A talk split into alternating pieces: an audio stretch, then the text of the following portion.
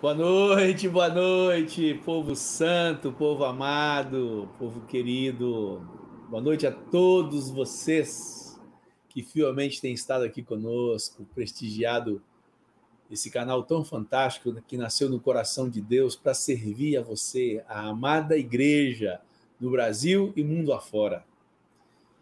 Esse projeto nasceu no coração de Deus para poder manter de forma permanente os valores, os princípios, as coisas que Deus tem nos dado, o resgate que Ele tem feito, a restauração que Ele tem buscado fazer nos nossos corações e na Sua amada igreja durante esses anos passados. É para que os marcos antigos não sejam removidos, para que a planta seja, revis seja revisada, seja colocada e todos nós possamos lá visitar e revisitar essa planta para compararmos as coisas que nós temos praticado com aquilo que está de acordo com o modelo, com a planta deixada pelo dono da obra, o dono da igreja, o nosso amado Senhor.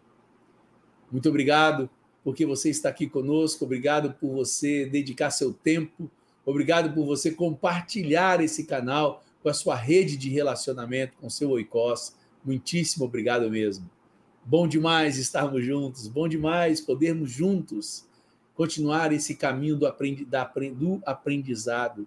Que Deus nos abençoe nessa noite, porque o tema de hoje será fantástico. É o valor, esse valor da submissão, o valor que Deus dá a esse, a esse mundo chamado obediência, a esse estado do coração humano que é contraditório ao estado do coração do inimigo de nossas almas, o diabo. Ele é rebelde, ele se rebelou contra Deus, ele liderou a rebelião. E ele tentou colocar no coração do homem, desde o Éden, esse desejo de ser autômatos, de não se sujeitar aos semelhantes. E nessa noite, Deus vai dar graça, e eu tenho certeza, por intermédio da palavra dele, para que esse resgate seja mais uma vez firmado e reafirmado em cada um dos nossos corações. Queria pedir ao Jean para colocar na sala os amigos que Deus tem nos dado ao longo desses anos, que têm lutado por essa fé comum, que temos batalhado juntos em prol do reino de Deus, em prol da causa de Deus na terra. Só que hoje nós estamos bem des, é, desfalcados, né? João tá, João tá vindo do Chile de volta. Marcos estava no médico fazendo consulta de São Paulo. Mário não pode estar também, que o Mário deve estar por tá, já está tá nos Estados Unidos ainda ou está voltando, Marião? Já foi, está chegando hoje. Tá todo mundo de viagem. Está aqui. So... Aniversário hoje, o pessoal comemorando lá na casa dele, fazendo uma festa para o nosso amigo Eliseu. Sobrou nós, né, meu amigo? A galera nata, a galera que tem, né? A primeira prateleira não está aqui, mas nós estamos aqui. Vamos dar um jeito de, de servir a igreja e os irmãos. Dê seu boa noite aí, Manuca. Boa noite, gente. Boa noite, igreja linda, a face da terra. Estamos aqui mais uma vez, cheio de expectativa. Vamos que vamos. É bom que nós vamos ter muito tempo para falar depois, né? Se o Vanjo deixar, porque o Vanjo também fez um conteúdo fantástico aí, muito jóia, estou muito, muito cheio de esperança que Deus há de usar a vida do nosso, nosso amigão aí grandemente hoje. Boa noite, Vanjo. Dá... Boa noite, companheiro Edmar, Manuel. Sentindo aqui a ausência dos demais companheiros, né? Como, é. como se diz, só tem tu, vai tu mesmo. É o que sobrou. Boa noite. É o melhor que está tendo, Manuel. É o melhor que está tendo.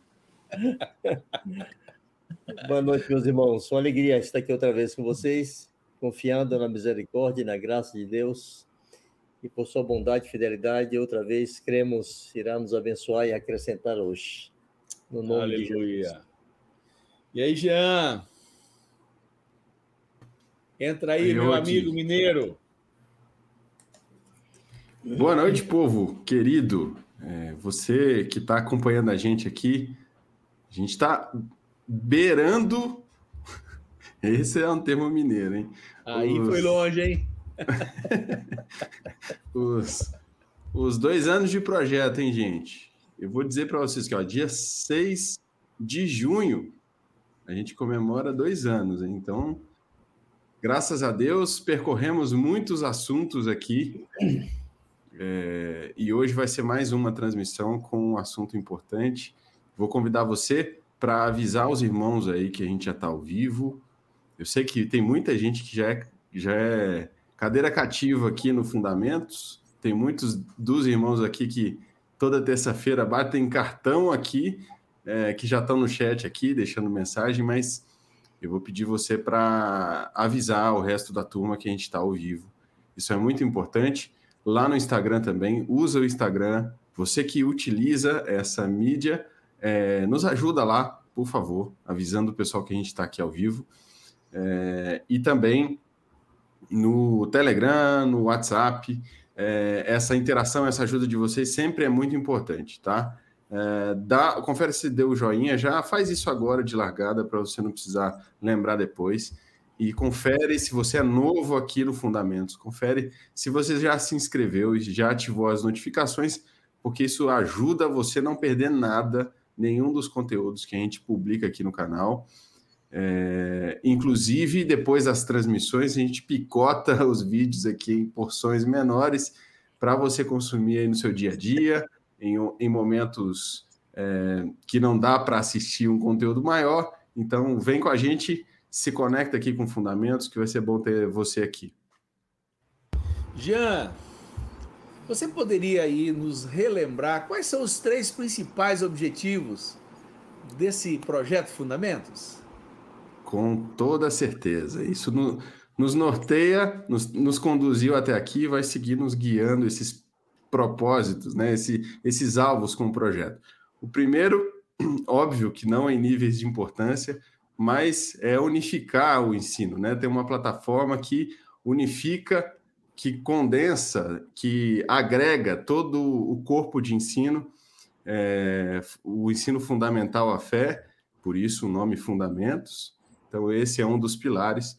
Outro, outro pilar é, é fomentar, ser, servir como uma, como uma biblioteca, um acervo de conteúdo. Né?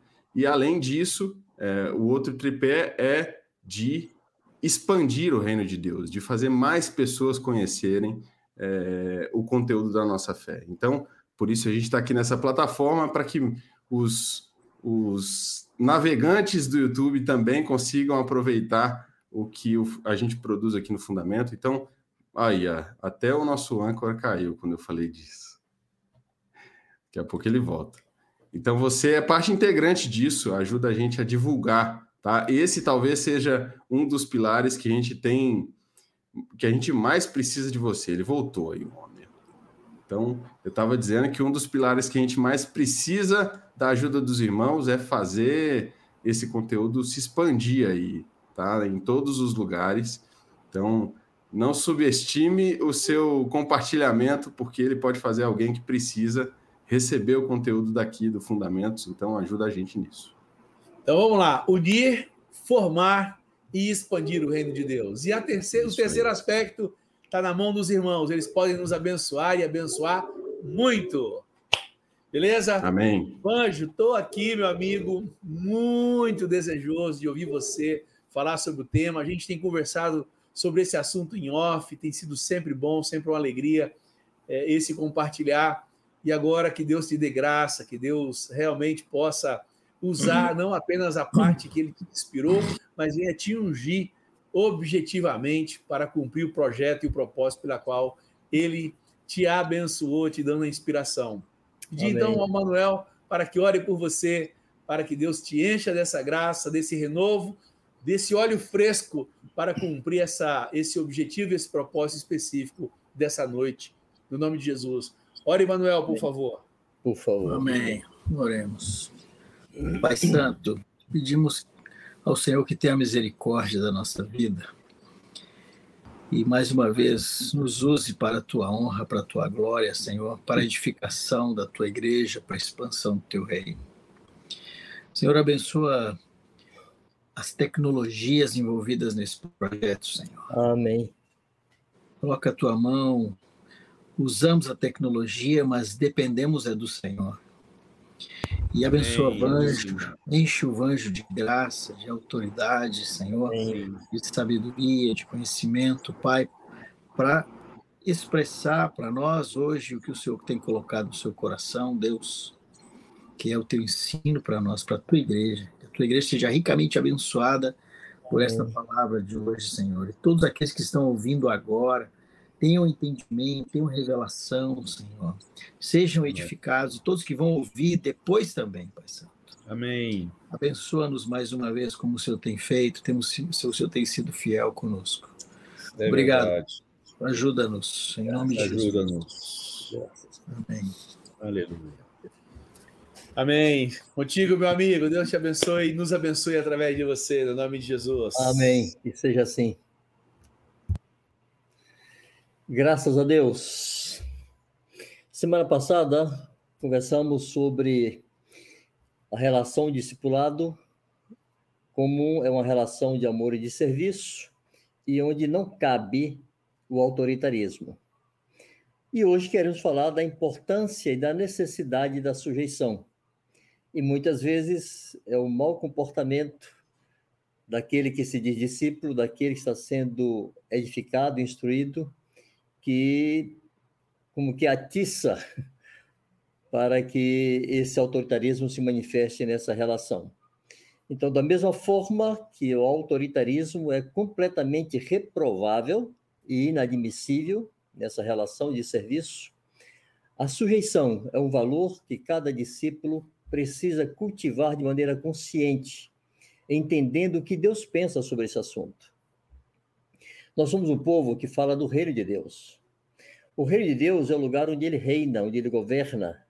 No reino de Deus, a sua vontade não é questionada em nada e ele é obedecido em tudo. Em Mateus 6, versos 9 e 10, Jesus ensinando os discípulos a orarem, ele disse na oração que ele nos indica, ele fala: Venha a nós o teu reino, referindo-se ao Pai.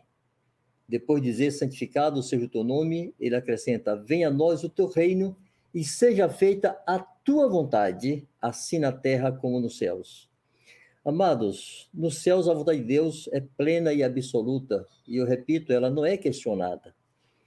E quando Jesus fala sobre vir o reino de Deus, venha a nós o teu reino, ele demonstra como esse reino se estabeleceria na terra. Quando a vontade de Deus for feita na terra do mesmo modo que ela é feita no céu e um dia isso acontecerá. Em Apocalipse, capítulo 11, verso 15, e o Apocalipse está tratando das coisas futuras, ali está registrado no tempo presente, dizendo assim: o reino deste, os reinos deste mundo se tornaram do Senhor Deus e do seu Cristo. Se se tornaram, é porque não eram. Então, o reino de Deus não está estabelecido sobre a terra, sobre todos os homens ainda. Chegará um dia em que Jesus reinará plenamente sobre a terra, e todo joelho se dobrará e toda língua confessará que Ele é o Senhor, e Ele reinará sobre a terra com cetro de ferro, com a vara de ferro.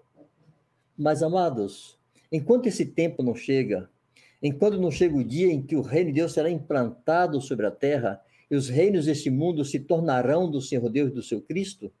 Enquanto isso, amados, o reino de Deus está dentro de nós. Em Lucas 17, versos 20 e 21, Jesus diz que o reino de Deus está dentro de nós.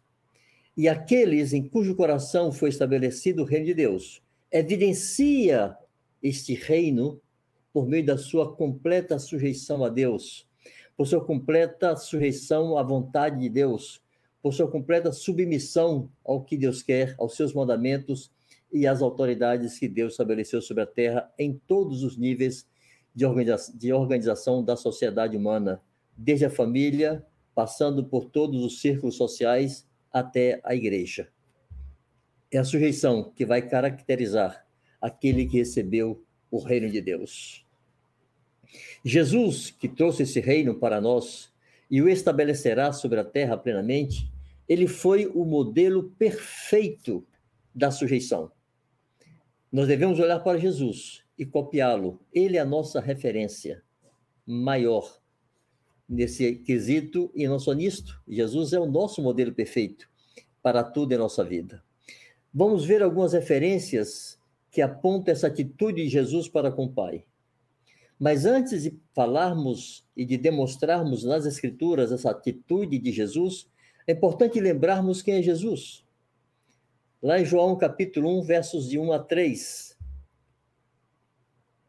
está escrito assim: No princípio era o Verbo, e o Verbo estava com Deus, e o Verbo era Deus. Importante lembrar que o Verbo Jesus é Deus. Ele estava no princípio com Deus. Todas as coisas foram feitas por intermédio dele, e sem ele, nada do que foi feito se fez. É bom lembrarmos que esse Jesus, quem tudo se sujeitou ao Pai, ele é Deus. Ele é o Criador do universo. Nada do que foi feito foi feito sem ele.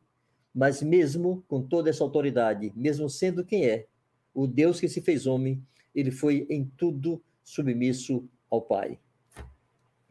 Vejamos João 6,38.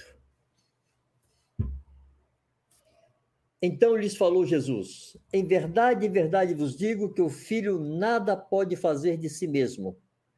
Percebam, amados, aquele que é o Criador do universo decidiu nada fazer de si mesmo. O Criador dos céus e da terra, o Senhor Todo-Poderoso, escolheu. Isso é uma decisão de Jesus, amados, e deve ser a, a nossa decisão em nossa relação com Deus e com a Sua vontade. Decidiu nada fazer de si mesmo, senão somente aquilo que vir fazer o Pai, porque tudo que este fizer, o Filho também semelhantemente o faz. Inclusive, aqui nós temos um princípio que deve reger o discipulado: ver e imitar. Olhar o que é bom e copiar em sua vida. Jesus fez assim. Ele só fazia e só fez aqui na terra o que viu o Pai fazer. Ainda em João 8, verso 29, há uma declaração tácita de Jesus. E aquele que me enviou está comigo não me deixou só, porque eu faço sempre o que lhe agrada.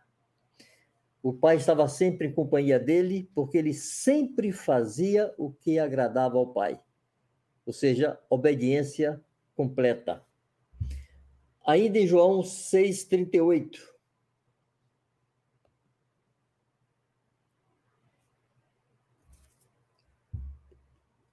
Porque eu desci do céu, não para fazer a minha própria vontade, e sim a vontade daquele que me enviou. É impressionante como as pessoas se sentem diminuídas quando precisam fazer a vontade de outro. Como as pessoas se sentem menos importantes quando precisam sujeitar-se a alguém e fazer a vontade deste alguém. Jesus, sendo Deus e sendo o Criador do universo, decidiu que desceria do céu não para fazer a sua própria vontade, mas a vontade daquele que o enviou. Bendita disposição, bendita atitude de sujeição plena ao Pai. Que seja a nossa marca, amados, em nossa relação com Deus e com o corpo de Cristo. Para finalizar essa série, e poderíamos citar muitos outros versículos, finalizamos com Filipenses 2:8. A si mesmo se humilhou, tornando-se obediente até a morte e morte de cruz. Irmãos, esse texto está declarando que assim não havia mais nenhuma prova para a submissão de Jesus. Não é que ele foi vivendo a obediência e de repente morreu. Não. Não tinha mais em que ser provado. Ele já tinha sido provado em tudo, ele tinha demonstrado a sua obediência em tudo e a levou ao extremo. Obedeceu até a morte e a morte cruel da cruz a morte reservada para escravos e para malfeitores. O perfeito Deus fez-se um malfeitor em nosso lugar. Sofreu a condenação de um malfeitor em nosso lugar. O Deus Todo-Poderoso, Senhor de todos, se fez servo e morreu na cruz em obediência completa e absoluta ao seu Pai que enviou. Bendito seja Jesus. Irmãos, Considerando esse modelo de Jesus, devemos pensar o que leva então algumas pessoas na igreja a se comportarem de maneira insubmissa? O que produz? Quais são os elementos, fatores que contribuem cooperam para a insubmissão da igreja? Listamos três motivos, não são os únicos, apenas destacamos esses três, que são mais comuns. Primeiro, aquela turma que acha que ouve a Deus. Vocês não conhecem a frase? Deus me disse, Deus me falou. E com essa premissa de que Deus lhe falou, se insurge contra toda e qualquer autoridade, inclusive contra as Escrituras. É importante lembrar que o primeiro movimento de divisão da igreja, que ocorreu na metade do século XII aproximadamente, pelo movimento chamado montanismo, que foi encabeçado por um homem chamado Montana, uma das marcas principais desse movimento é que eles se diziam guiados pelo Espírito Santo.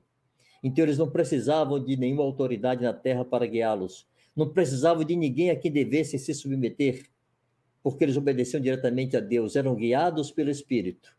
Então, nem mesmo a palavra apostólica servia para orientá-los e direcioná-los. Muitos ainda hoje, sobre este engano de que ouvi Deus, Deus me disse, se insurgem contra as autoridades estabelecidas na, estabelecidas na igreja, se insurgem contra o corpo de Cristo, contra os seus irmãos, e se insurgem contra a, a própria palavra de Deus. Esse é o terreno escorregadio, amados. Deus nunca vai se contrariar. Deus nunca vai dizer algo para você, nem para mim, que contraria aquilo que ele já disse na sua palavra. Segundo motivo, alguns acham que teve uma nova revelação das Escrituras. E porque acham que tiveram nova revelação das Escrituras, não submetem isso à avaliação de ninguém, não sujeitam à apreciação de ninguém, Amados, tomemos, por exemplo, o que fez o apóstolo Paulo. Paulo afirma que ele ouviu o evangelho não de homem algum, mas da boca do próprio Senhor Jesus. Foi Jesus ressuscitado quem pregou o evangelho para Paulo. Mas este Paulo, quando saiu pregando aos gentios, o evangelho que recebeu, ele foi a Jerusalém, conferir com os apóstolos que estavam antes dele, para saber se as coisas eram realmente assim. Por favor, não se permita caminhar nesse engano. Achar que você teve a nova revelação das Escrituras e porque teve essa suposta nova revelação, então você não sujeita isso à observação ou escrutínio de ninguém. As Escrituras nos dizem: sujeitando-vos uns aos outros no temor de Cristo. Se Deus lhe trouxe algo novo, lhe trouxe alguma luz, é possível que isso aconteça. Coloque isso sob a avaliação da igreja, sua avaliação dos seus irmãos? Considere que outros podem perceber de forma diferente. Não se afirme em cima disto para se insurgir contra as autoridades da igreja e contra o corpo de Cristo. E o terceiro motivo que encontramos com muita frequência é a independência pura e simples, é a rebelião pura e simples, é o desejo de fazer a sua própria vontade, é o não querer sujeitar-se a ninguém. Querem viver como querem, querem pecar, querem se, se mover da forma que acham melhor e não querem sujeitar-se a ninguém, não querem prestar contas a ninguém e se tornam literalmente independentes. Então é preciso frisar, destacar: quem recebe o reino de Deus obedece. Amados, o reino de Deus não vai se adequar nem a mim nem a você. Deus estabeleceu seus princípios, seus valores, sua vontade, sua doutrina, e ele não vai se adaptar a nós. Eu vi tempos atrás alguém usando a figura para tentar demonstrar isso, que eu achei muito interessante. Para mim, tornou-se uma figura emblemática. A pessoa dizia assim: imagine que alguém muito importante de algum país da Terra resolve morar, ir morar na Inglaterra. E quando o parlamento inglês e o rei da Inglaterra sabem que este, esta pessoa tão importante vai morar lá, imaginemos que seja um brasileiro, um brasileiro muito importante vai morar na Inglaterra. Então, o parlamento inglês e o rei da Inglaterra, tomando conhecimento disso, disso dizem: não é possível que esse homem precise adequar-se, essa pessoa tem que se adequar às nossas regras e aos nossos valores. Então, ele não vai ter que aprender inglês, nós vamos aprender português. e obriga que todo cidadão inglês aprenda português, porque um brasileiro importante vai morar na Inglaterra. Aí eles pensam mais um pouco e dizem: não, não, não, há outro problema. Há outro problema. Lá eles usam real e aqui nós usamos libra esterlina, não está correto. Esse brasileiro é importante não precisa estar aqui fazendo câmbio trocando moedas. Não, não, nós vamos refazer a nossa moeda. Daqui para diante, na Inglaterra, trabalharemos com real. Mas ainda outro problema. Na Inglaterra, existe o que aqui no Brasil chamamos de mão inglesa. O volante é do lado direito, portanto, a mão é do lado esquerdo.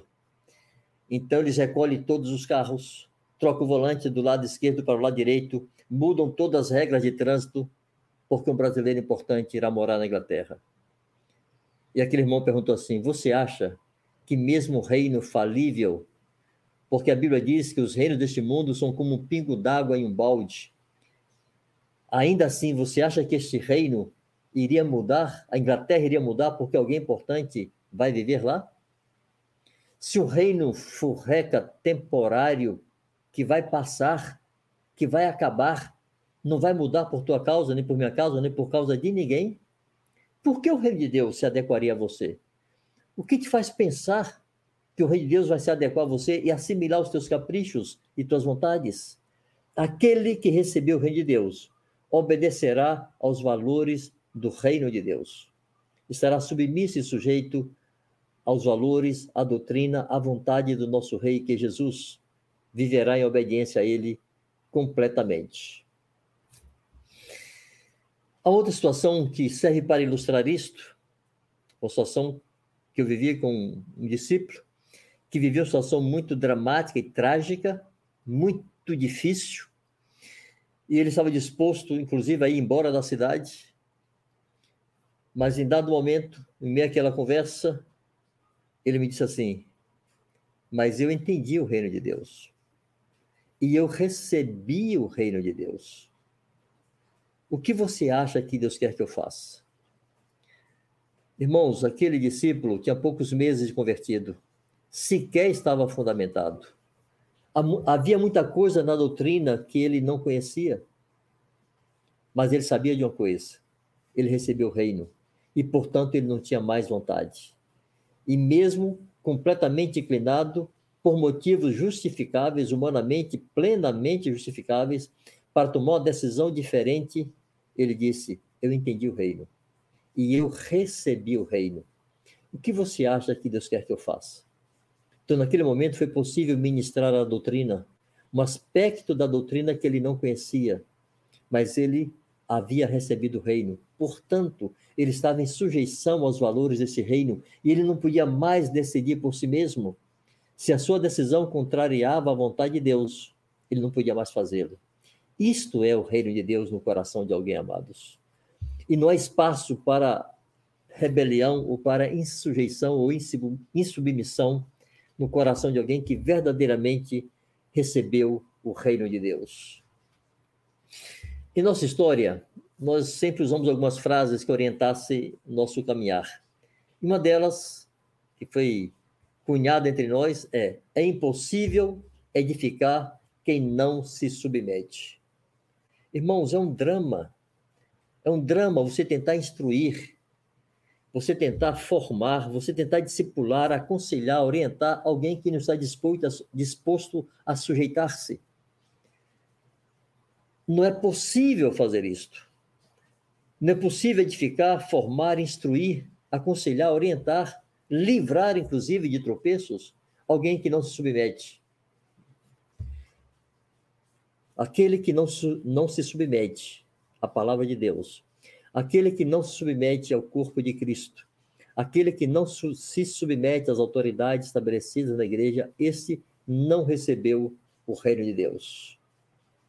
Por mais que se intitule discípulo, por mais que se passe por discípulo, se não se deixa conduzir não será edificado. É impossível, amados, edificar quem não se submete. Porque a nossa vontade sempre vai ser confrontada com a vontade de Deus. E se não estamos dispostos a nos sujeitar, como Jesus o fez, não conseguiremos ser edificados e nunca chegaremos à estatura de varão perfeito. Por isso, amados, para que não fiquemos lutando, tratando como discípulo quem discípulo não é, para que não percamos o nosso tempo precioso tentando, tentando formar e edificar alguém que não recebeu o reino de Deus, é muito importante que nossa pregação, depois de apresentarmos amplamente a pessoa de Jesus, porque a pregação é a proclamação da pessoa de Jesus que vai produzir fé no coração da pessoa que está ouvindo o evangelho. É com esse material, digamos assim, com essa matéria-prima que o Espírito Santo vai trabalhar na consciência e no coração daquela pessoa para produzir-lhe fé e desejo de viver para Deus.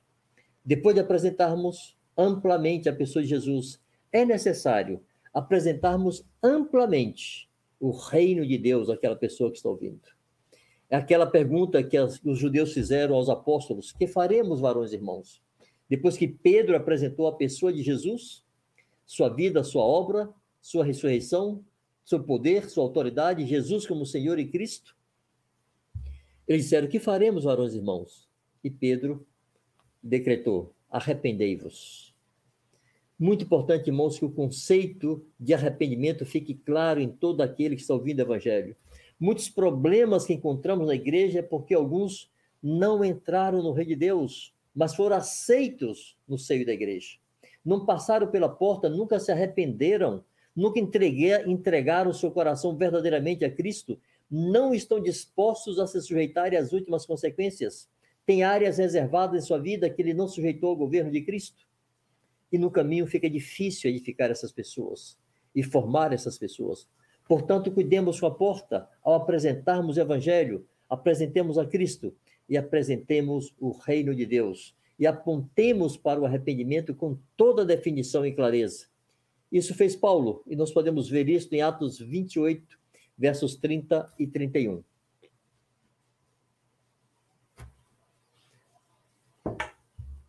Paulo estava preso, estava em uma prisão domiciliar, por assim dizer. E ali, o que fez Paulo nesse tempo? Por dois anos, permaneceu Paulo na sua própria casa, que é o lugar onde recebia todos que o procuravam, pregando o reino de Deus e com toda a intrepidez, sem impedimento algum, ensinava as coisas referentes ao Senhor Jesus Cristo. Duas coisas Paulo fazia: pregava o reino de Deus, não pregava a si mesmo, não pregava promessas. Não pregava salvação, pregava o reino de Deus, pregava o governo de Cristo e ensinava as coisas referentes ao Senhor Jesus Cristo. Isto é uma referência para nós. Jesus e o reino deve ser o conteúdo de nossa pregação. Amados, aquele discípulo que recebeu o reino de Deus, que entendeu com clareza o reino de Deus,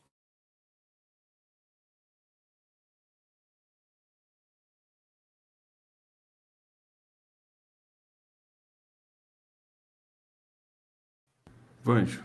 Opa. Você vai... O seu áudio fechou um pouquinho aí. Isso. Vamos retomar. Vai.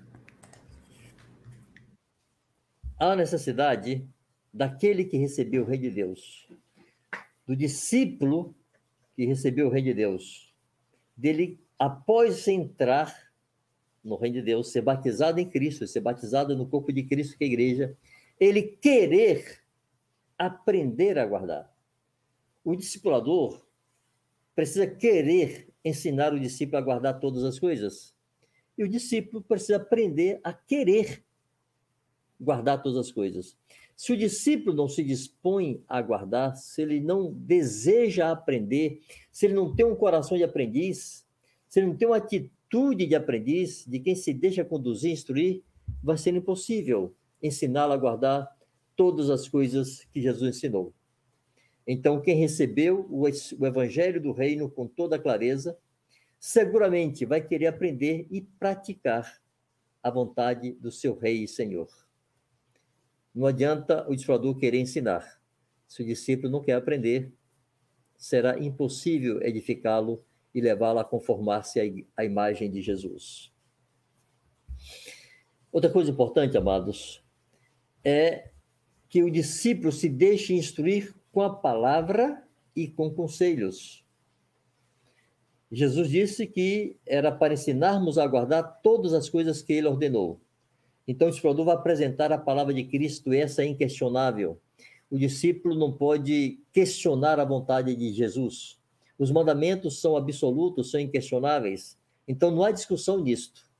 Mas algumas coisas que não são explicitadas nas Escrituras e dependem de conselho, de quem já caminhou mais, de quem conhece mais, de quem tem mais experiência, tem mais maturidade.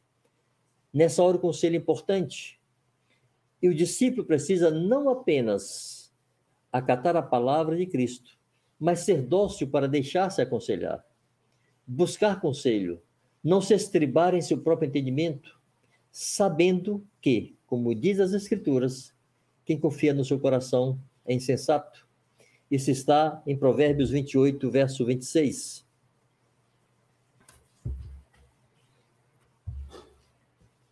O que confia no seu próprio coração é insensato, mas o que anda em sabedoria será salvo. Se nós queremos ser sábios, irmãos, e sermos salvos, precisamos não estar tão confiantes em nosso próprio coração. O meu coração engana a mim, e eu não posso confiar nele. O teu coração engana a ti. O coração de cada um engana a cada um. Por isso é tão importante sermos dóceis e buscarmos conselhos, lembrando que na multidão dos conselheiros há sabedoria. Por isso o texto diz que aquele que é sábio encontrará salvação, contrapondo aquele que confia em seu próprio coração e se torna um insensato. Uma outra coisa, amados, é a relação dos discípulos com as autoridades delegadas. Falamos aqui amplamente em lives passadas, inclusive na semana passada, sobre a loucura de querer exercer uma autoridade que Deus não confere. E como Deus reprova e Deus julgará aqueles que tentam dominar sobre o rebanho de Deus. Então, sobre as autoridades delegadas na igreja, amados, pesa uma ordem do Senhor, que não sejam dominadores mas sobre a igreja há uma ordem do Senhor, que diz que deve ter esses tais, esses homens que pastoreiam, que presidem sobre o rebanho. Há um mandamento que diz que a igreja deve tê-los em máxima consideração e honra. Aqueles que presidem não podem exigir essa honra, mas os que estão sendo presididos devem oferecer essa honra, porque é mandamento do Senhor. Então, isso trará a harmonia e o equilíbrio nessa relação. Os que presidem não dominam, mas são exemplos e modelos do rebanho, e aqueles que estão sendo pastoreados e direcionados devem cuidar de ter estes que estão servindo-lhes com a sua própria vida, tê-los em máxima consideração e honra. Isso embeleza a doutrina do Senhor, isso embeleza a igreja do Senhor, isso embeleza a nossa vida. Todos nós estamos sujeitos a alguém e uns aos outros. E isto manifesta a glória de Deus no meio da igreja. Por último, amados, a obediência à vontade de Deus, estabelecida nas Escrituras, a obediência às autoridades delegadas por Deus e a sujeição uns aos outros no meio da igreja são evidências de que essa pessoa que faz isto que obedece completamente à palavra de Deus, que se sujeita às autoridades e se sujeita aos membros do corpo de Cristo, são evidências de que essa pessoa, de fato e de verdade, recebeu o reino de Deus em sua vida. Que seja assim comigo, seja assim com você. Sejamos a multidão de santos separados do mundo, separados para Deus, vivendo em mútua sujeição uns aos outros, em sujeição às autoridades que Deus delegou em sujeição completa e absoluta à sua bendita palavra, para a glória do seu nome e para o bem da igreja, para que continuemos sendo sal da terra e luz do mundo. No nome de Jesus. Graças a Deus. Amados, vamos então às perguntas? Ao considerar atentamente, pensamos em três perguntas. A primeira, Quais as evidências de que alguém recebeu o reino de Deus? Como você consegue identificar alguém que de fato recebeu o reino de Deus? Segunda pergunta. Cite os motivos mais comuns de insubmissão na igreja? Quais são os motivos mais comuns da insubmissão que alguns manifestam na igreja? E terceira e última pergunta.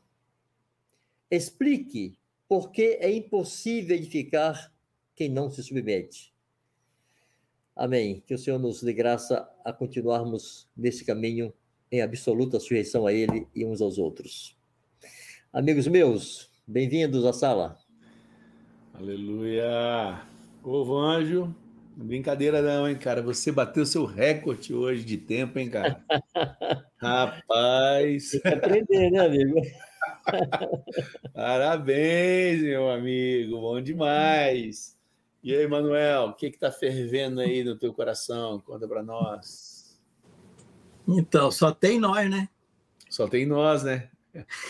Como já falei muito. O Vai já deu o recado dele. Né? Edmar está sendo âncora, aí eu vou ter que falar alguma coisinha, né? Tem que falar, né? ah, eu queria falar uma coisinha assim. É, sujeição é um princípio do reino de Deus, né? Muitas pessoas fazem confusão achando que a sujeição se tornou necessária por causa do pecado. Mas a sujeição não tem nada a ver com o pecado. A sujeição é um princípio do reino de Deus. O reino de Deus existe antes do pecado e reino tem autoridade e tem sujeição, porque esses princípios são fundamentais para a ordem. É, é impossível haver ordem sem haver autoridade e sujeição. A rebelião já é uma denúncia que havia sujeição, porque alguém quebrou essa sujeição. Então, se houve rebelião, quando houve a rebelião, é porque já houve uma quebra de um princípio já a, a, sujeição já foi ferida, a sujeição já foi abalada. Então já já se é, tocou num princípio absoluto e fundamental do reino de Deus. O reino de Deus já existia antes do pecado, antes da rebelião, e o princípio da sujeição já estava ali. É preciso a gente entender isso, que, que a restauração do reino de Deus, porque Satanás criou um foco de rebelião, ele trouxe esse foco à terra, aos homens, e o Senhor vai restaurar o seu reino, vai eliminar a rebelião do seu reino e vai botar em ordem o reino dele outra vez. Então é preciso a gente entender que sem sujeição é impossível fazer parte do reino de Deus. Não é só uma questão de que sem sujeição é impossível ser edificado, é também ser edificado. Mas é impossível fazer parte do reino de Deus, porque no reino de Deus é necessário sujeição. E isso é um princípio muito lindo. Muitas pessoas pensam que a sujeição é, ela, ela diminui, ela vai denegrir a pessoa. Mas não. A sujeição ela engrandece a pessoa. A pessoa que é sujeita é uma pessoa nobre, é uma pessoa que vai ser cada vez mais engrandecida, cada vez mais parecida com o mestre que é Jesus. E eu queria ler, eu queria ler um texto que é um texto que me encanta muito sobre Jesus. O Vanjo já leu os textos sobre Jesus como exemplo, modelo de sujeição, mas tem um texto em 1 Coríntios 15, 28 que ele me encanta, porque diz que depois que tudo estiver restaurado, todos os inimigos estiverem vencidos. Aleluia. E aí mostra o coração de Jesus, porque muitas vezes as pessoas pensam que você vai se humilhar para ser exaltado, né? Você vai se sujeitar para ser honrado. A pessoa está pensando na recompensa, muitas vezes, está com o coração fora do lugar. Precisamos entender o princípio absoluto da sujeição. E Jesus, ele se humilhou, foi exaltado, ele obedeceu, obedeceu, recebeu toda a autoridade no céu e na terra. Por, por isso, mas nós não fazemos porque queremos toda a autoridade. Nós não faz, nós não nos humilhamos porque queremos ser exaltados. Nós queremos ser como Jesus. E Jesus fala assim em 1 Coríntios 5, 28. Quando, porém, todas as coisas lhe estiverem sujeitas, falando de Jesus, então o próprio filho também se sujeitará àquele que todas as coisas lhe sujeitou, para que Deus seja tudo em todos. Amados, o que nós fazemos, nós fazemos para engrandecer o nome de Deus. O estilo de vida que vivemos, a nossa obediência, tudo é para a glória de Deus. É o nome de Deus. Nós, nós defendemos o nome, nós carregamos um nome, o nome de Deus. E nós vivemos para Deus, para honrar Deus. E, e nos engrandece quando a gente é sujeito, quando a gente vive para que ele seja engrandecido. Não nos esqueçamos disso. Submissão é um princípio absoluto no reino de Deus. Edmar, posso pegar um aí? Por favor, meu amigo. Cara parador, né, moço? É. bola, né, mano? Piquei a bola de novo.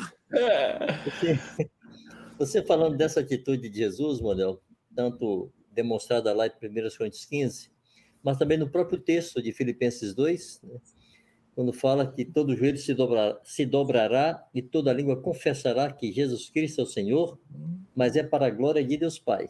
Exatamente. Até nesse momento em que toda a criação e todo o universo se prostra, se dobra para chamá-lo de Senhor, a glória não é para ele, é para o Pai. Então não foi para ter a glória que ele sujeitou-se, foi para ter a honra para si. O Pai lhe deu o nome que está sem todo nome porque ele é digno. Jesus merece isto. Mas seu coração permanece o mesmo. Ele quer a glória do Pai. E bendita Aleluia. e gloriosa. Aleluia. É, o, o, o, título do tema ficou, ficou muito jóia, gostei demais, né? O valor da sujeição, porque às vezes, quando se trata da, da palavra sujeição, é como se alguém quisesse colocar um cabresto em outro, né? Quisesse impor uma governança sobre o outro, né? E essa palavra às vezes assusta as pessoas, mas na realidade nós temos que realmente pegar a premissa correta da sujeição, né? E, e se nós precisamos falar de sujeição hoje, é porque um dia o homem se levantou contra a autoridade do Senhor. Um dia o homem aceitou a proposta demoníaca de se tornar dono de si, senhor do seu próprio nariz, enganando o homem, porque quando Paulo fala sobre esse tema, ele fala que nós outrora vivíamos conforme, né, o príncipe da potestade do ar, do espírito que opera agora nos filhos da desobediência. É, a desobediência é o contrário da sujeição e da obediência. Então, quem gerou isso no coração do homem foi o inimigo de nosso Deus, o nosso inimigo, o inimigo da raça humana, lá no Éden. Quando ele propôs ao homem esta loucura de se insurgir contra Deus, contra o Criador. Então, a sujeição deixou de ser algo inerente ao coração do homem. A rebelião que começou, então, a ser algo inerente ao coração do homem. O homem nasce rebelde, mas o homem não nasce rebelde apenas contra Deus. O homem nasce rebelde contra o seu próprio semelhante. Né? Eu nunca vi um pai colocar um filho numa cadeira e dizer assim: filho, o papai precisa te ensinar hoje a primeira aula de rebelião, como ser desobediente. Não.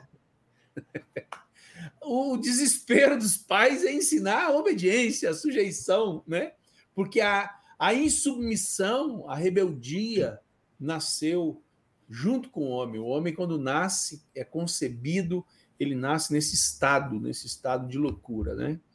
E o reino de Deus só inicia no nosso coração quando nós abrimos mão de sermos independentes e nos tornarmos dependentes de Deus. A dependência de Deus é o nascedouro do caminho da obediência. Se eu não consigo me submeter a Deus através da Sua palavra, através dos seus mandamentos, através dos seus preceitos, como me submeteria aos meus semelhantes, aos meus irmãos? Jamais. Por isso a frase que é impossível edificar quem não se submete, mas é quem não se submete primordialmente a Deus, porque quem se submete a Deus se submete aos seus irmãos, se submete ao corpo de Cristo. E louco é aquele que tenta colocar numa jaula o rebelde.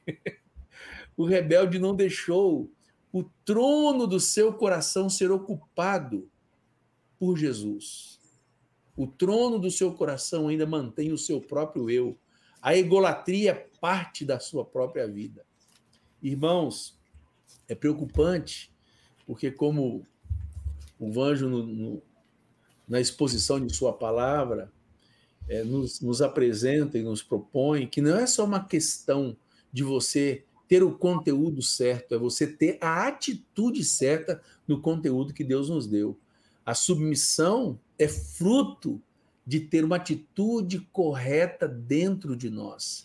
Todo esse aspecto questionador, todo esse, esse, esse, esse aspecto dessa voluntariedade de querer manter-se dono de si, isso é marca de Adão, não é marca de Cristo porque bem foi apresentado por Vanjo e por Manuel as virtudes de olharmos para Jesus. Mas vez ou outra nós temos que olhar para a loucura de nos mantermos como Adão e todos aqueles que se mantêm como Adão. Não adianta sabermos os conceitos e não adianta apenas sabermos aquilo que é certo. Nós temos que ter a atitude certa. E a atitude da obediência é quando eu recorro ao trono da graça e digo assim: eu sou incapaz de governar a mim mesmo. Eu sou um fracasso governando a minha própria vida. Por isso, o recurso da obediência tem grande valor. O valor de me arrancar das trevas, o valor de tirar de mim a independência, o valor de tirar de mim a imbecilidade de achar que eu consigo ser melhor é, é, governando a mim mesmo, tendo meus próprios conceitos e opiniões, do que me sujeitando a Cristo e ao corpo de Cristo. Bendito é o Senhor que quer recolocar todas as coisas em seu devido lugar. E é impossível estabelecer o reino de Deus no coração de qualquer um sem antes ele ter passado pelo caminho da sujeição a Deus e aos princípios e valores do Senhor. E aí, meus amigos, meus amigos? Ainda cabe pitacos? Claro, claro que cabe. Estamos com um tempo bom. Estava é, aqui pensando, ouvindo vocês dois, como é feia a rebelião e como a insubmissão revela a feiura de nosso coração, a miséria dele. As pessoas não se dão conta como é, mostram o aspecto mais perverso de sua natureza quando se insurgem e se rebelam. E como a rebelião está diretamente ligada ao orgulho, como que sustentada pelo orgulho, né? pela soberba, porque Jesus a si mesmo se humilhou, se fez homem, mas depois de exaltado, continuou em uma atitude de humilhação pelos textos que Manuel leu aqui, de 1 Coríntios 15, o texto que eu citei de Filipenses 2, de 9 em diante. Mas uma palavra que o próprio Jesus fala, é, já referindo-se ao futuro, quando ele vier buscar os seus fiéis, que outra vez revela como nosso Senhor manteve seu coração em humilhação. Em Lucas, capítulo 12, verso 37, está escrito assim: Bem-aventurados aqueles servos a quem o Senhor, quando vier, os encontre vigilantes. Em verdade vos afirmo que ele há de cingir-se, dar-lhes lugar à mesa, e aproximando-se, os servirá. Amados, esse é o Rei da Glória, para quem os portais eternos vão se abrir. Aleluia! Este é o Senhor dos senhores, Rei dos reis. Toda língua estará, estará confessando que Ele é o Senhor, todo joelho será dobrado diante dele. Mas esse Senhor glorioso, quando nos receber a mim e a você, ele vai cingir-se como se fosse um garçom. Ele vai colocar um avental e vai puxar a cadeira, nos dar lugar à mesa e vai nos servir. Aleluia! Como é belo esse coração de Jesus. Aleluia. Como seria glorioso se cada discípulo decidisse imitá-lo e renunciasse de uma vez por todas à loucura do orgulho e da rebelião. Aleluia. Sejamos marcados por essa humilhação do bendito Cordeiro de Deus. Bendito. Acho que cabe a gente ler então Hebreus, né? Capítulo 13, que tem a ver com essa atitude de coração que Vanjo está colocando, né? Hebreus 13, 17. Obedecei aos vossos guias e sede submissos para com eles, pois velam por vossas almas, como quem deve prestar contas, para que façam isso com alegria. A sujeição tem que ser algo alegre para nós, tem que nos fazer bem. Nós temos que entender que a sujeição é o que nos faz bem. Como é bom poder viver debaixo desta sujeição, sabendo que ao fazer isso estou honrando e glorificando ao meu Deus e ao meu irmão mais velho, a quem devo imitá-lo, Jesus Cristo. E diz assim, não gemendo. Como é interessante, né? E eu sempre falo que é fácil se alegrar com um sim, assim como é fácil se é, é, gemermos com um não. Como não produz gemidos nas pessoas, é? Queridos, o não tem o poder de arrancar de nós o caminho da perdição. Muitas vezes eu preciso mais do não como parte daquilo que vai me guardar de tropeço do que do sim. Aprendamos a ouvir o não com a mesma alegria que, o, que nós ouvimos o sim. Façamos, é, tenhamos essa atitude, tenhamos a nobreza da sujeição com uma alegria, sem gemidos, porque isso não seria útil. Sabe aqueles filhos resmungão? Que o pai fala e ele sai resmungando? Pois é, isso não é útil. É uma obediência exterior, não é uma obediência interior. E a sujeição interior, ela é fantástica, porque o valor dela é como esses textos que foram lidos de Filipenses, né? Por que, que a gente lê Filipenses 2 e não se cansa? Porque é alguém que não precisava se sujeitar, se sujeitou. Alguém que não precisava se humilhar, se humilhou. Alguém que não precisava se esvaziar, se, se esvaziou. E eu, que não tenho nenhuma daquelas virtudes, por que quero me aferrar na obstinação da independência, na obstinação da, do governo próprio do meu, do meu coração? Queridos, tenhamos a submissão, a sujeição como algo alegre, prazeroso, que nos livra, tem o poder de nos livrar do mal, da ruína, da miséria, do descaminho, daquilo que vai desagradar nosso Pai, que vai nos roubar a eternidade com Deus. Que sejamos assim na presença do Senhor durante todo o tempo de peregrinação. Amém. Posso falar uma coisinha mais? Por favor. É, eu queria só salientar essa questão de reino de Deus porque existem duas palavras no, no original, existem duas palavras para reino. E às vezes as pessoas fazem uma confusão muito grande sobre essa questão de reino. Quando diz ali em, em Mateus 3, por exemplo, quando uh, João Batista, Jesus aparecem proclamando: arrependei-vos que é chegado o reino do céu, e em outras passagens também é, a palavra ali no, no, original é basileia. E tem uma outra palavra pra, pro, no grego que é malkut, que ela se refere a reino de outra forma. São duas expressões diferentes de reino. E a gente precisava entender essa pregação do reino de Deus, qual é a, a palavra, né? porque a palavra é basileia. E o que, que significa isso? Ah, a palavra malkut ela se refere a reino como território, como um lugar como se eu dissesse assim: está vendo toda essa região azul aqui no mapa? Isso aqui tudo é o meu reino. Então, essa é uma forma de expressar a palavra reino. A outra, que é a que está na pregação de Jesus, é Basileia, ela não significa um local, um território, uma região. Ela significa mandato, ela significa reinado. Então, a, talvez a melhor tradução seria assim: arrependei-vos que chegou o reinado dos céus. O, o, eu, eu poderia dizer a frase assim: o meu reino vai durar dez anos. aí a palavra é Basileia, porque eu não estou me referindo a um local, mas a um tempo em que eu vou reinar, eu vou governar. É uma palavra que está na pregação do Evangelho, é Basileia. E quando nós recebemos, recebemos o reinado. O reino que desce dos céus não é um pedaço de terra, um território que vai vir descendo.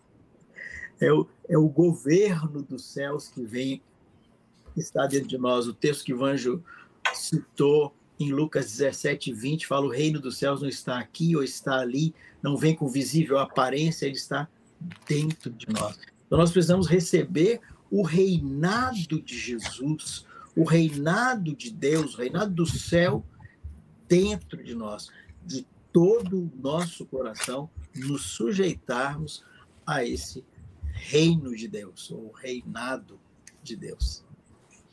Amém. Aleluia. Graças a Deus. Edmar. Fala, meu amigo. Cabe aqui o último pitaco antes das perguntas? Não sei se o último, mas cabe. o último de minha parte. É, às vezes, irmãos, fica uma certa confusão sobre essa sujeição uns aos outros, porque há sempre espaço para caprichos. E quando a Bíblia, a Bíblia diz em Efésios 5:21, sujeitando-vos uns aos outros no temor de Cristo, não está falando sujeitar-vos aos caprichos uns dos outros é uma, uma, uma disposição interior de estar sujeito ao corpo de Cristo, como no corpo natural, corpo humano, os membros são sujeitos uns aos outros e o corpo anda em harmonia, assim com respeito ao corpo de Cristo, que é a igreja. Para mim, uma situação prática que a Bíblia nos traz sobre isso é Gálatas 6.1. Paulo diz assim, Irmãos, se algum de vós for surpreendido em alguma falha, em alguma falta, vós que sois espirituais, deveis corrigi-lo com espírito de brandura. Ali não está dizendo qual foi a pessoa que foi surpreendida em alguma falta. Pode ser um discípulo novo, um discípulo maduro, um discipulador, um líder, um diácono, um presbítero, não importa. Qualquer um que for surpreendido em alguma falha deve ser corrigido e sujeitar-se a essa correção. Então, a sujeição com o de Cristo tem aspectos práticos diz respeito à doutrina de Cristo, à doutrina apostólica. A partir disto, é, já foi explicado aqui da vez anterior, Manuel explicou sobre os níveis de autoridade, palavra de Deus, conselho, opinião. O que ocorre às vezes é que alguns querem impor o seu conselho e até impor a sua opinião.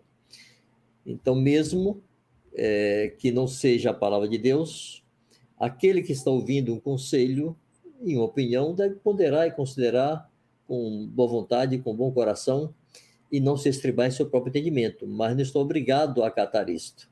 Essa sujeição, no sentido de acatar e submeter-se, sempre aponta para o conselho de Deus.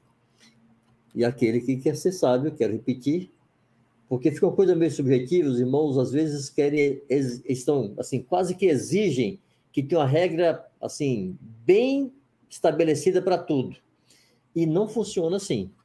Algumas coisas são de, são de fato subjetivas, então, alguém que tem um coração sujeito, que entende que não pode ser sábio aos seus próprios olhos, que não pode se estribar em seu próprio entendimento, que entende que confiar no seu próprio coração é insensatez, que entende que na multidão dos conselheiros há sabedoria, ele dará bons ouvidos a conselhos, e ele se sujeitará plenamente à doutrina.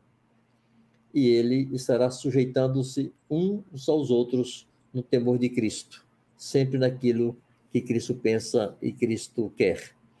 Talvez outra situação que possa demonstrar isso é quando Pedro, é, junto com Barnabé e outros judeus, estava em Antioquia com Paulo, e Paulo disse que eles dissimularam para não estarem em comunhão com gentios. E Paulo os repreendeu publicamente. Paulo fala que repreendeu a Pedro cara a cara diante de todos. E Pedro sujeitou-se, mesmo sendo Pedro. Então, todas as vezes que transgredirmos que fomos surpreendidos em alguma falha, não importa quem sejamos, nos sujeitemos como bons discípulos e membros do corpo de Cristo que somos. Pronto, companheiro. Aleluia. Bom, eu acho que nós poderíamos começar. Nós temos aquele o texto de 2 Tessalonicenses 5, que você citou ele de memória, não foi lido. Então, para aqueles que estão aí anotando, né, se quiserem anotar, 2 Tessalonicenses 5, 12, 13 é um texto muito precioso. Eu acho que vale muito a pena você, na sua casa, aí, dar uma lida nele. É um texto interessante. Que tal a gente começar com as perguntas aí? Vamos nessa. Podemos? Podemos? Começamos com a do Alberto. Alberto Soares. Vai lá, Fernando, a do Alberto Soares. O Anjo quer fazer um comentário aí que é muito importante, em que pese o Anjo já ter até respondido essa pergunta, mas ele está querendo fazer mais alguma, alguma consideração que ele julga ser bastante importante. Vamos lá, Vanjo. Boa noite, irmãos. Vanjo, uma pessoa que não se submete ou não se sujeita, essa pessoa pode se achar que é super espiritual? Aquela pessoa que acha que não precisa de ninguém e sim só de Deus. Irmãos, é, o super espiritual, a ser chamado, com muita frequência se ufana e é orgulhoso, porque ele evoca a sua própria espiritualidade. E isso já demonstra que ele é pouco espiritual. Uma espiritualidade sadia não pode andar junto com orgulho. O orgulho é o, é oposto da espiritualidade e da santidade. É, e alguém que só se sujeita a Deus, que só ouve a Deus, é, ele está se aproximando muito de um indivíduo que foi expulso do céu e para lá não voltará. O único ser que só obedece a Deus é Satanás. Então, aquele que diz que só obedece a Cristo, só obedece a Deus, esse não entendeu nada da estrutura de autoridade delegada que Deus estabeleceu no universo, no mundo, na igreja, na família, em todos os círculos de relacionamento na terra e nos céus. Então é perigoso dizer que só obedece a Deus. Isso é uma falsa espiritualidade. Jesus, sendo Deus, feito homem, ele obedeceu não apenas a José e Maria, está lá escrito que em tudo lhes era submisso, não fala apenas de obediência circunstancial, mas de uma atitude de sujeição àqueles que o Pai do céu estabeleceu como seus pais aqui na terra para educá-lo como homem, como pessoa humana. Jesus sujeitou-se a João Batista, deixando-se batizar por ele. João Batista se constrangeu e disse: Eu que devia a tu vens a mim? Jesus deixa, por enquanto, para que se cumpra toda a justiça. E quando Jesus, sujeitando-se a João Batista, batizou-se, o Pai se manifestou desde os céus e disse: Este é meu filho amado em quem eu tenho um prazer. Então Deus se alegra naqueles homens que se sujeitam a homens, naquelas pessoas que se sujeitam a outras pessoas. Quem se sujeita só a Deus, esse seguramente não é espiritual. Eu quero repetir: o único ser que obedece apenas a Deus é Satanás. Ah, meu amigo, é dura essa frase, hein? Nós não podemos esquecer que tudo isso que Vanjo falou tem muito dessa verdade escrita em Romanos capítulo 13, versos 1 em diante. Está lá, é mandamento do Senhor a todos os que querem fazer a sua vontade. Vamos lá para a primeira pergunta. É, Vanjo já trouxe a explicação que ele queria acrescentar sobre esse tema. Vamos então lá para o Tiago. Consegue colocar aí, Fernando? Vai lá você, Manuca. Bora. Tiago, 46. Tinta. Por que Tiago, velho? É tinta. Tinta. Tinta FG 45. Beleza, Tita? Obrigado pela pergunta e participação aí, querido. Um irmão que não aceita as diretrizes das autoridades segue obedecendo o que acha conveniente. Esse não viu a Cristo? Essas coisas absolutas assim são perigosas, né? São perigosas, são. A gente nunca sabe o que está na sua cabeça, Tinta. Se você tem uma pessoa na sua cabeça, é muito. O perigo aqui é cairmos num outro erro que é julgamento, né? Então, nós temos evidências, temos recursos de Deus para tratar, mas devemos cuidar com o julgamento, né? Não julgueis para que não sejais julgados. Mas, como nós temos falado aqui já massivamente, sujeitão é uma caracter... sujeição é uma característica de um discípulo é um princípio absoluto no reino de Deus e é uma manifestação da vida de Cristo em alguém. Quem não se manifesta em sujeição, certamente é, não está manifestando a vida de Cristo, está manifestando outra vida. É importante nós entendermos nessa questão de sujeição é, a homens, né? sujeição a autoridades, sujeição uns aos outros. Eu costumo dar um exemplo que nos ajuda a entender isso, que é quando nós levamos nossos filhos para outros cuidarem. Deixamos lá com o tio, com a tia, para você ir dar uma voltinha com a sua esposa, né? E aí você diz para os seus filhos, olha, façam tudo que eles falarem, obedeçam a eles. E aí quando você volta, eles dizem assim, ah, seus meninos não obedeceram, não. Quem os seus filhos desobedeceram em primeiro lugar? Os tios ou você mesmo? Você mesmo, porque eles não obedecendo aos tios, não se sujeitando aos tios, eles não se sujeitaram aos pais que falaram para eles se sujeitar aos tios. Então, nós nessa terra aqui estamos nessa condição. Deus mandou, a palavra de Deus foi dada a nosso respeito, que nós devemos nos sujeitar. E se nós não sujeitamos, nós, primeiramente, não estamos sujeitando a Deus, nós estamos sujeitando a palavra de Deus e não tem como fugir disso. Então, nós precisamos estar bem atentos a isso. Isso é um, é um princípio no reino de Deus. Muito Aleluia. bom. Bom demais, meu amigo. É joia. Vamos lá para a segunda pergunta da Marlene Carvalho. Essa, essa até o motorista responde. Marlene Carvalho diz assim: submissão a Deus se torna visível na sujeição dentro do corpo? Ô Marlene, que bom que você mandou essa perguntinha. E é bom porque ele é tão facinho de responder que até eu dou conta de responder essa, viu, Marlene? Marlene, como é que você faz para esconder uma cidade que está sobre um monte? Tem jeito? Tem jeito de ligar uma, uma lâmpada e colocar debaixo do alqueire e do velador? Impossível, né? É óbvio para que vejam suas boas obras. Se nós estamos nos sujeitando ao Senhor, é impossível esconder essa cidade, esse testemunho. Ele será obrigatoriamente manifestado a toda a igreja, a todo o corpo, a todos os nossos irmãos. Essa eu respondi que é muito fácil, tá? Vou deixar as difíceis para vocês. Terceira pergunta, do José Bonifácio Branco. Estamos fazendo uma roda aí. Vai lá você agora, Vanjo. Quanta graça que Deus dá desses amados. Tenho uma dúvida e gostaria que fosse tirada por vocês. Foi criada uma máxima de que primeiro se obedece para depois entender. Isso está correto? Bom, irmãos, é, como eu disse, nós temos algumas frases que nos ajudam, nos orientam, né? nos direcionam. É, quando se fala isto, se está querendo dizer que Deus não espera que nós entendamos o que ele disse para obedecermos a ele. Deus não necessita que nós entendamos. Nós, quando obedecemos a Deus, a nossa obediência é um instrumento nas mãos de Deus para que ele nos traga luz e revelação e conhecimento da sua vontade. Vocês é, se lembram lá de Jó fazendo mil questionamentos a Deus? Quando Deus se manifesta, ele diz: Quem é esse que me argue sem conhecimento?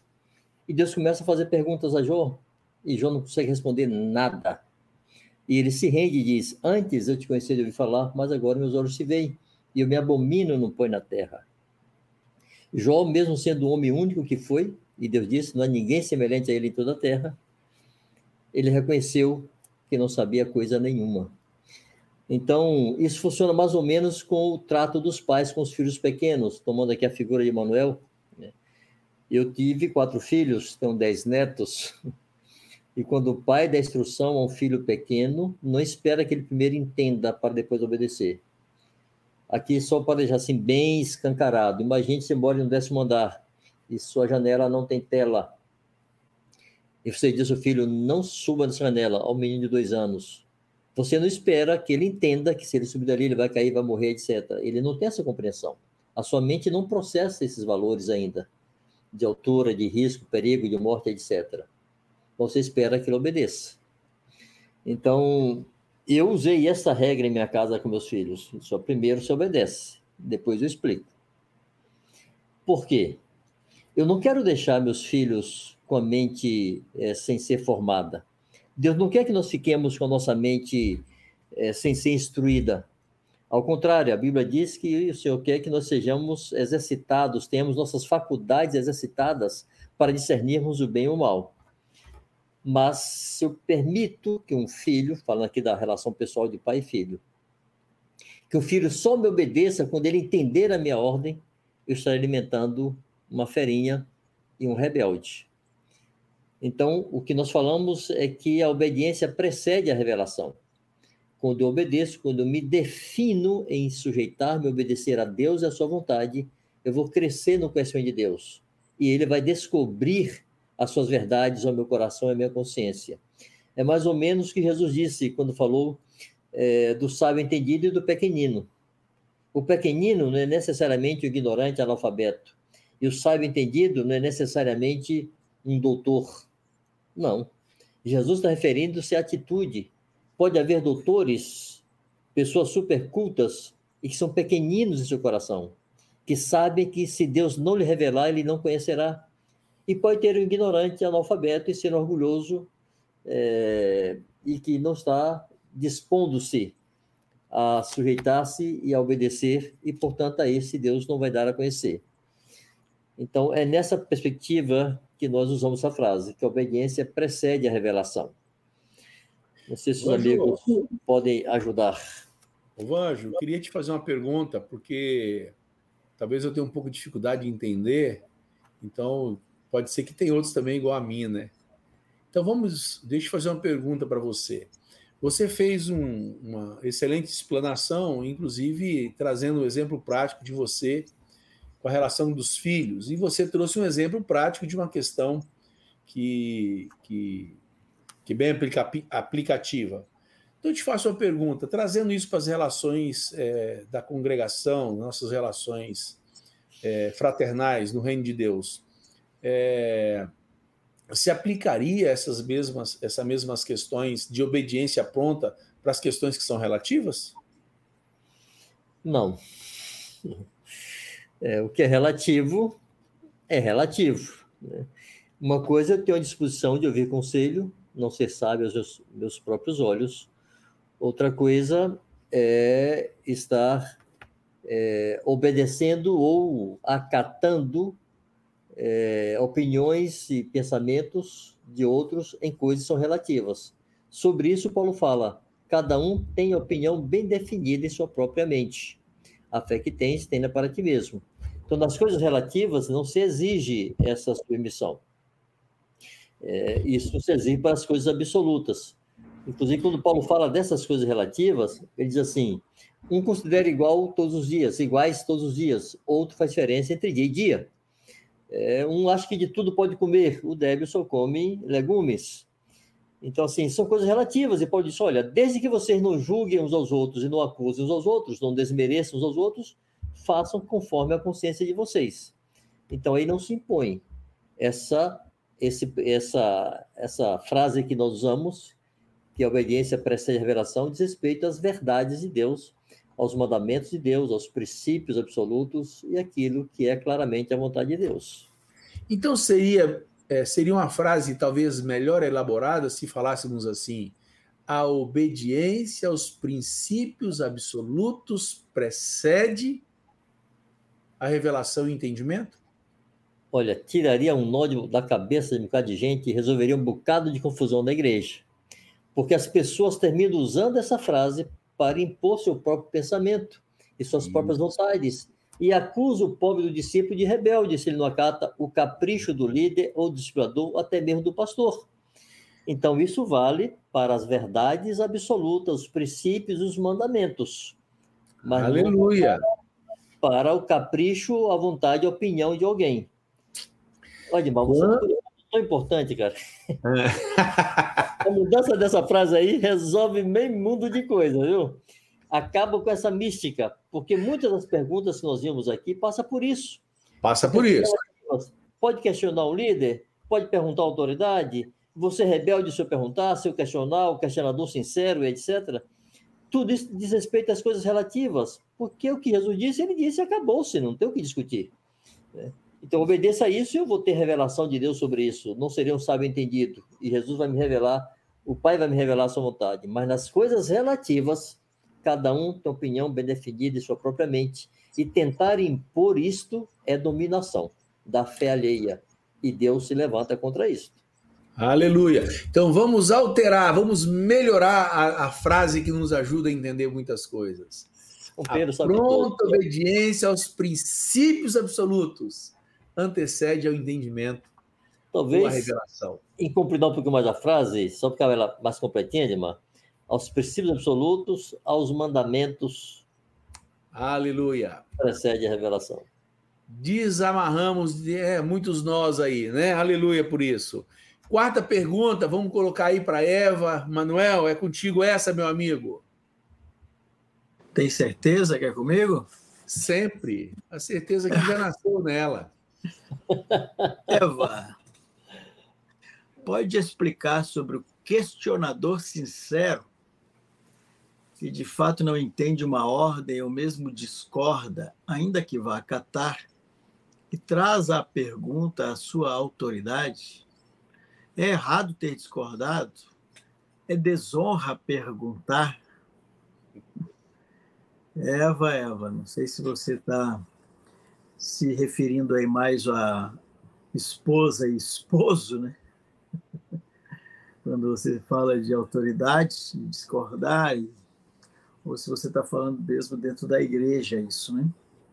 Mas é importante a, a gente é, entender que sujeição, é o tema que nós estamos falando, é uma atitude. É uma atitude de coração, é atitude de reconhecer que alguém é autoridade sobre sua vida.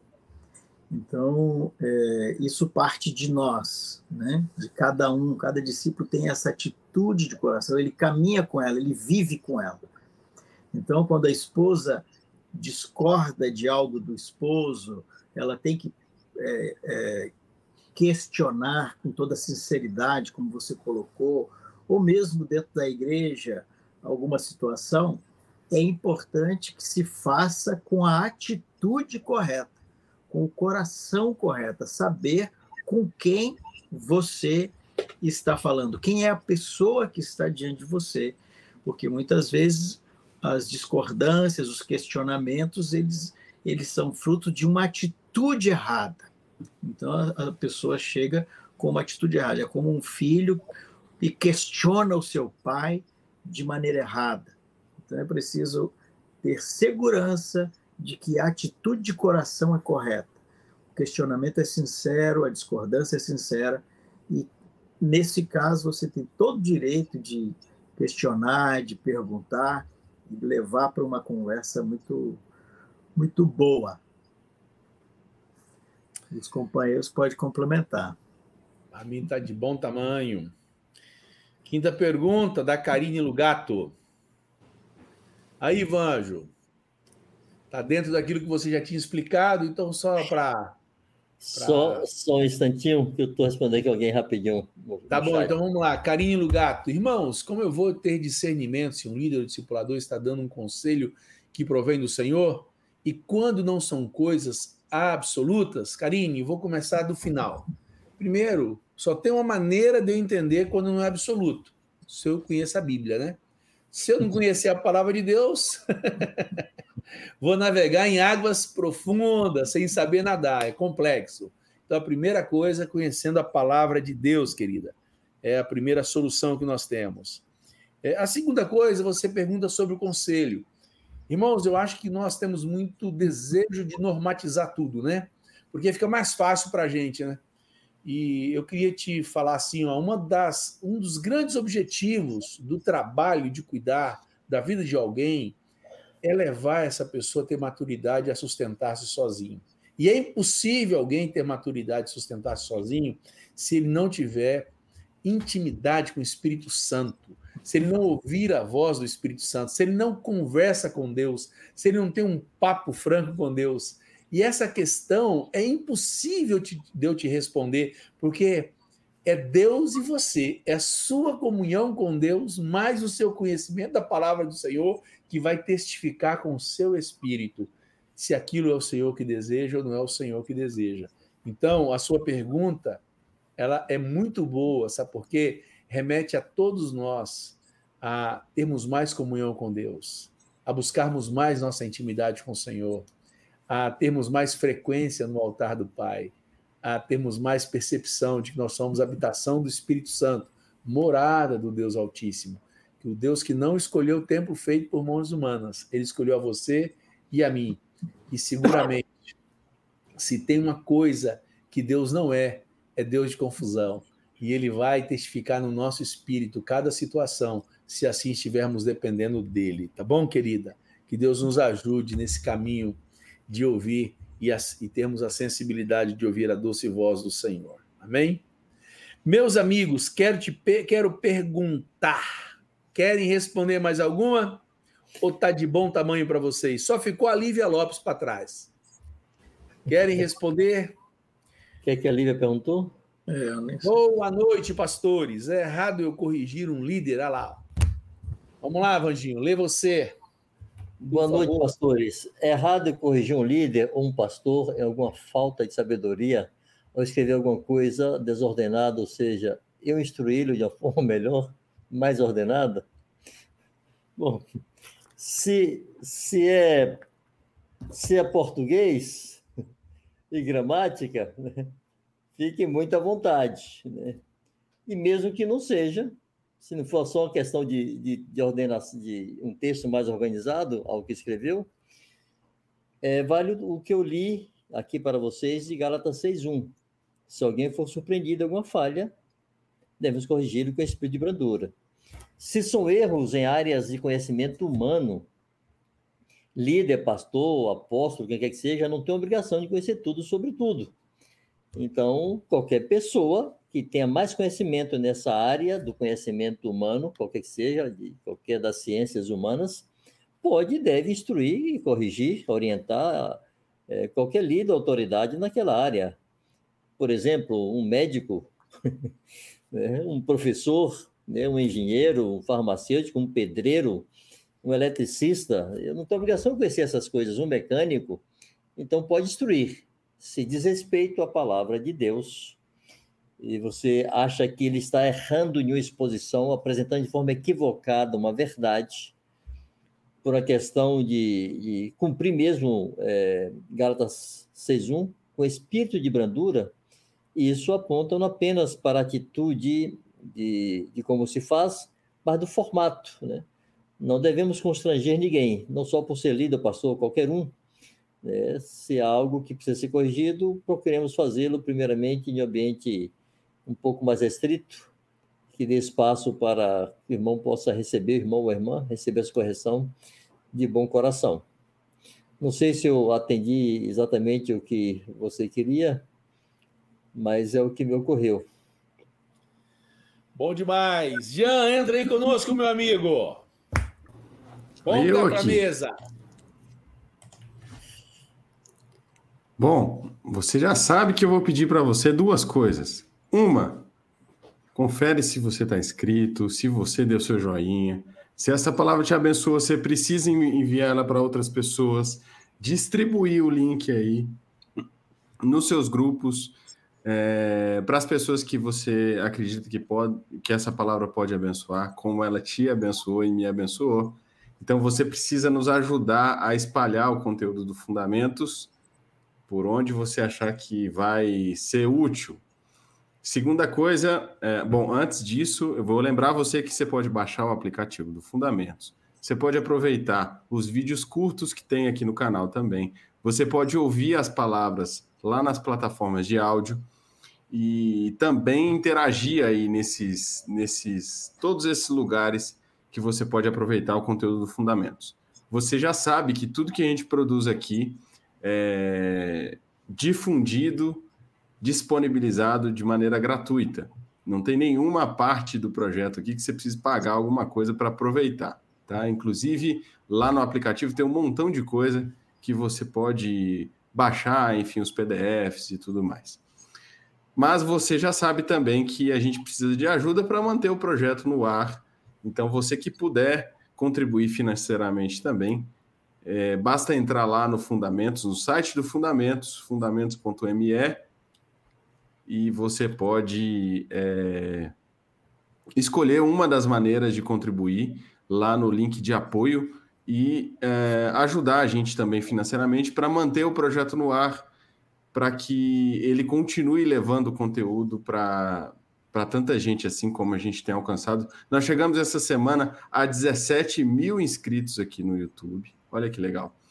E você, enfim, é parte disso. Então, você, irmão, que pode, que tem condição, ajuda a gente financeiramente também. 100% do recurso que é arrecadado nessas contribuições vai direto para manter o projeto no ar para custear as despesas que a gente tem para manter tudo aqui no ar. Aleluia. Recados dados, amigos. Maravilha. Maravilha. Mais alguma coisa, meu amigo Manolo, Vanjo? Mais algo mais que vocês gostariam de colocar, acrescentar? Por mim está bem. Talvez tenham ficado algumas perguntas sem responder, mas aí é que vira noite, né? É. E eu quero repetir então, né, Vanjo? Se a sua pergunta é tão necessária, a resposta para você, olha, usa nosso canal. E qual é o e-mail mesmo, Jean, que as pessoas podem usar para enviar a pergunta que não foi respondida, se ele deseja muito a resposta? Coloca para gente aí, meu amigo. Como é que a gente pode dizer? Contata arroba fundamentos.me. Pronto. Gostei da baiana, de ter abaianado a pronúncia aí, viu, amigo? Nossa. Muito obrigado. E todo Olha, mundo vai entender. Hã? Fala, Jean. Todo mundo vai entender. Todo mundo vai entender. Oh, Mesmo sendo ME. Isso, é. Irmãos, é, eu próprio falei já estava na hora de acabar, porque as perguntas, alguns querem ser respostas, mas assim, me lembrei de algo que alguém comentou aqui ao longo do, do, do, do programa, sobre se seria desonra perguntar é, ao líder, ao pastor, etc. É, só para lembrar que o próprio Deus não se importa de ser questionado e perguntado. O Senhor, lá em Isaías 1,10, acho que é 1,10, não me lembro a referência, capítulo 1 de Isaías, ele diz: Vinde arrazoemos. Deus chama o povo para conversar e discutir. Deus se deixa questionar. Jesus respondeu muitas perguntas dos seus discípulos. Então, o líder, o pastor, ninguém que esteja investido de qualquer nível de autoridade deve se sentir ofendido se for perguntado. Ofender-se porque foi perguntado é evidência de muito orgulho, soberba e presunção. Então, por favor, perguntem à vontade. Quando não de insegurança, de não saber a resposta. Exatamente. Irmãos, obrigado por estarem aqui conosco. Que alegria, foi bom demais esse tempo. Obrigado, Vanjo, Manolo, Jean, Fernandinho, que está aí atrás. Obrigado demais, demais por esse tempo. A todos vocês que estiveram aqui conosco durante esse período tão gostoso, maravilhoso. Fui muitíssimo abençoado, enriquecido mais pelo Senhor por esse tema ter sido colocado aqui conosco. Que Deus abençoe. Semana que vem, se Deus quiser, estaremos juntos mais uma vez. Fiquem com Deus, tenham uma ótima semana na presença do Senhor e em comunhão uns com os outros. Tchau, fiquem com Deus. Boa noite. Então, amados, até terça que vem. Se Deus